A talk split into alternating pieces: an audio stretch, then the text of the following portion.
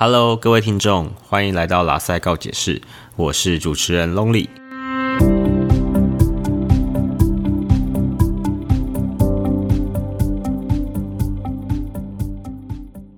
嗨，各位听众，今天这集是第一集的告解时间，要来回答一下听众朋友的问题。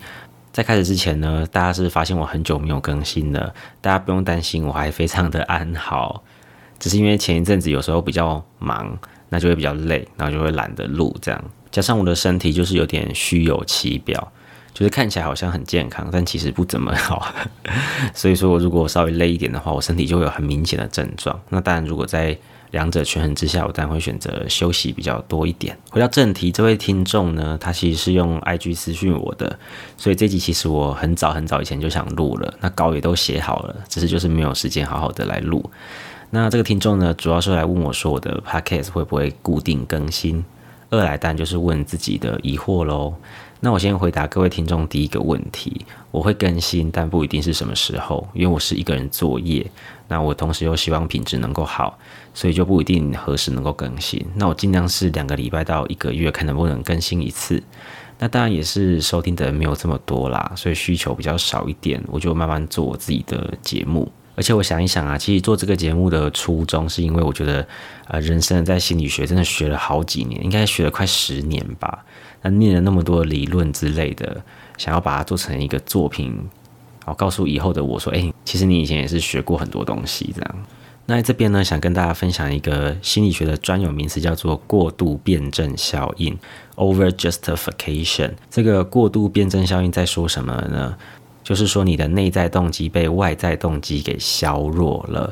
举个例子来说好了，比如说以前刚上大学的时候，我去看了一下课纲，有一门课叫做统计学。那我记得我的数学是非常烂的，所以我看到数字，我真的是会翻白眼，就是会很痛苦，就对了。所以那时候我就想说啊，这个统计学听人家说跟数学有点不太一样，我不会每天在那边算什么 cos、sin、拉 sin 之类的。所以呢，我就想说，我要认真的把这门学问学起来。好，刚上课的时候就很认真。那前面当然没有这么困难嘛，可能就什么平均数啊、母群之类的都还好。但到后面就越来越困难了，就会开始用什么 ANOVA、什么多因子啊、什么多变量，有的没的，你就越学越难，然后越越有点挫折感。那当然，老师也知道这件事情，所以老师就跟同学讲说：“那我这学期呢，可能就点三次名。”只要点这三次名呢，随机的啦，你们都有到的话，那你考试不要考太离谱，你们全部都会过。这样到之后呢，你就开始想说，好难哦。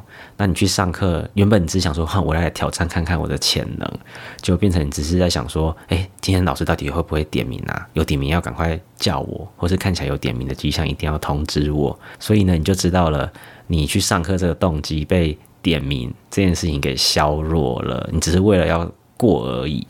好，那同样的在做节目也是如此啊。比如说，听众应该有听不同的 podcast，那很多 podcast 一开始啊，可能都会跟你讲说，原本我们做这个节目只是好玩、有趣、很闹之类的，就到后面可能越做越好，然后听众数目越来越多，就开始有上片的压力，有写稿的压力，然后有邀请别人来上节目的压力。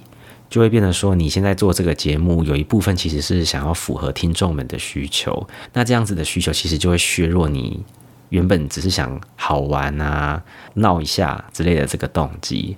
那你就会开始觉得哦，有点累哦，好烦哦。那这时候要怎么办呢？拜托，就是多赞助。因为我今天看到有有一则留言，听众讲说。最近还好吗？怎么看你没有更新？我想说，好啦，我现在赶快来录一下好了。就偶尔还是需要一点激励的啦。所以我觉得，如果听众们能够对不同的创作者多给予一些鼓励，然后不一定是金钱啊，或者心理上的一些支持的话，我相信能够把节目做得更好一点。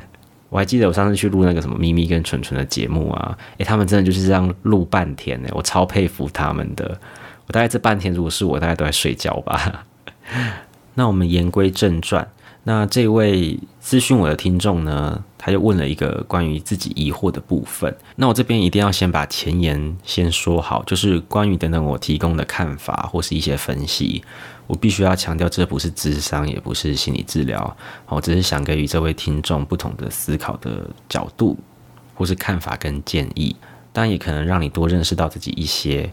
但如果说你想要更深入的了解到自己的议题，去处理它，你还是要到外面找临床或是智商心理师哦。但同时，我也会很羡慕说有一些节目能有两位主持人啦，比如说草木谈心、心理师想跟你说等等的相关的节目，海苔熊。他们有时候都是会有两位心理师或者相关背景的人来分享他们的看法。那有时候我会觉得说，只有我一个人提出自己的看法的时候，可能会不够全面。那也是希望各位听众能够多多体谅。那么呢，这位听众他有提到两个他自己主要的困扰。第一个呢，就是他不知道怎么放松，不知道怎么解压，不知道什么叫做耍废，而且他有特别强调说，不知道什么叫耍废这件事情，听起来是不是很奇怪啊？那就我的想法呢，我会觉得应该就是说自己一直处于一种很紧绷、紧张的状态，所以要好好的放松很难。第二个呢，就是关于他的家庭关系很紧绷，不知道怎么相处。在看完第二个问题之后，其实我的直觉有告诉我说，第二个这种家庭关系相处的紧绷啊，我会觉得跟第一个问题是很有关联的，因为家庭是我们第一个接触的地方。父母长辈的教育跟对待，哦，即使长大后我们会努力尽力的维持我们的生活，让我们看起来像一般人、正常人一样。但过去其实一些大大小小的创伤、负面经验，其实都是会暗地里的、默默的影响我们。所以那时候我就问这位听众说：“你觉得是否无法放松跟家庭关系紧绷是有关联的呢？”他告诉我，他家庭重男轻女。从小不是在正向环境长大的，因此很容易陷入负面情绪。他想要放过自己。上述这些说明啊，因为有些细节没有办法澄清，所以我就依照目前的资讯回馈给你。刚才有提到家庭的负面对待会对我们的日后身心造成一些影响，其实它是有专有名词的叙述哦，比如说叫做黑色教育、毒性教养。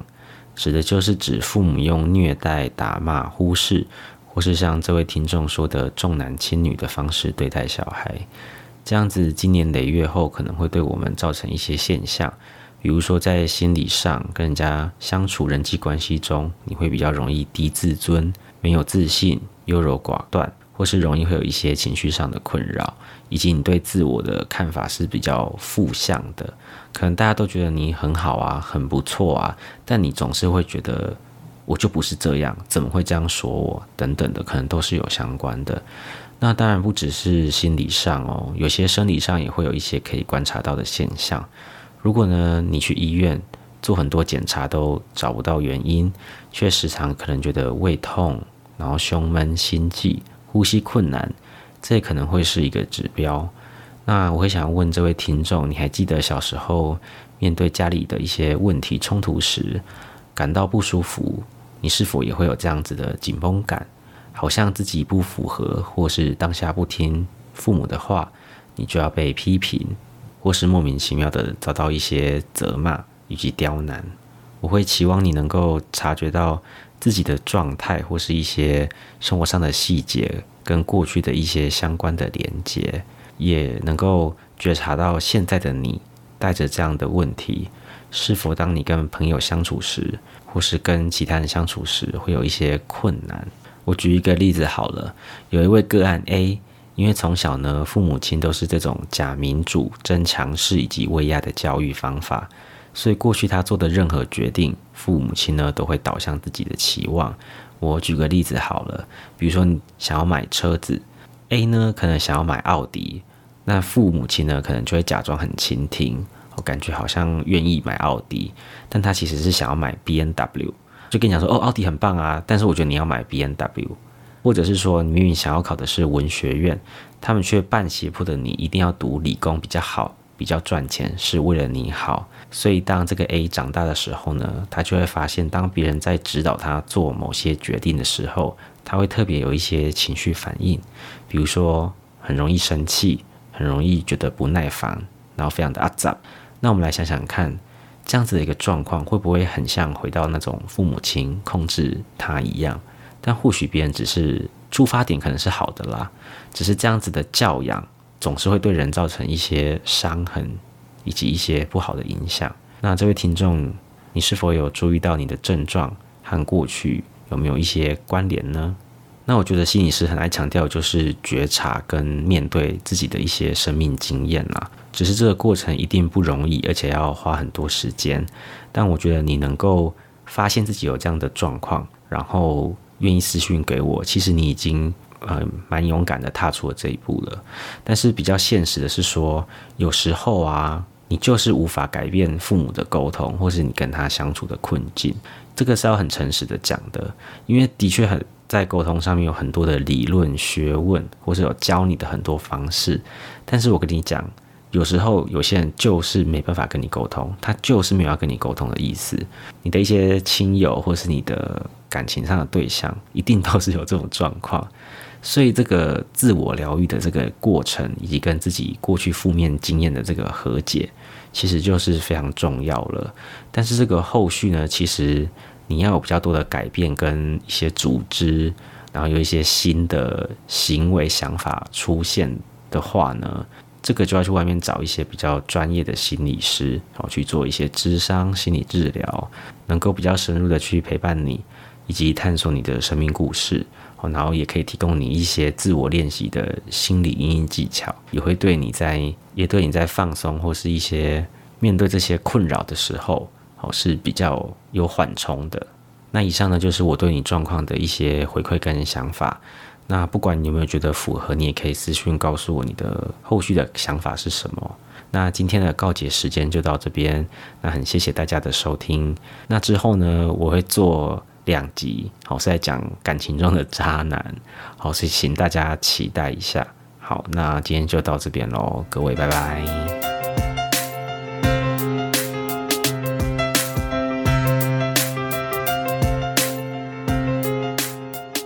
嗨，各位听众，我又回来了。本集已经结束。如果你喜欢我的 podcast，欢迎你像老鼠会一样，一个就一个帮我分享出去，也可以评论或是私讯给我你的看法哦。另外，如果你听完我的节目觉得很有收获，也非常欢迎你抖内给我一笔抖内一事情，拜托拜托，开玩笑啦。拉塞告解释，我们下次见，拜。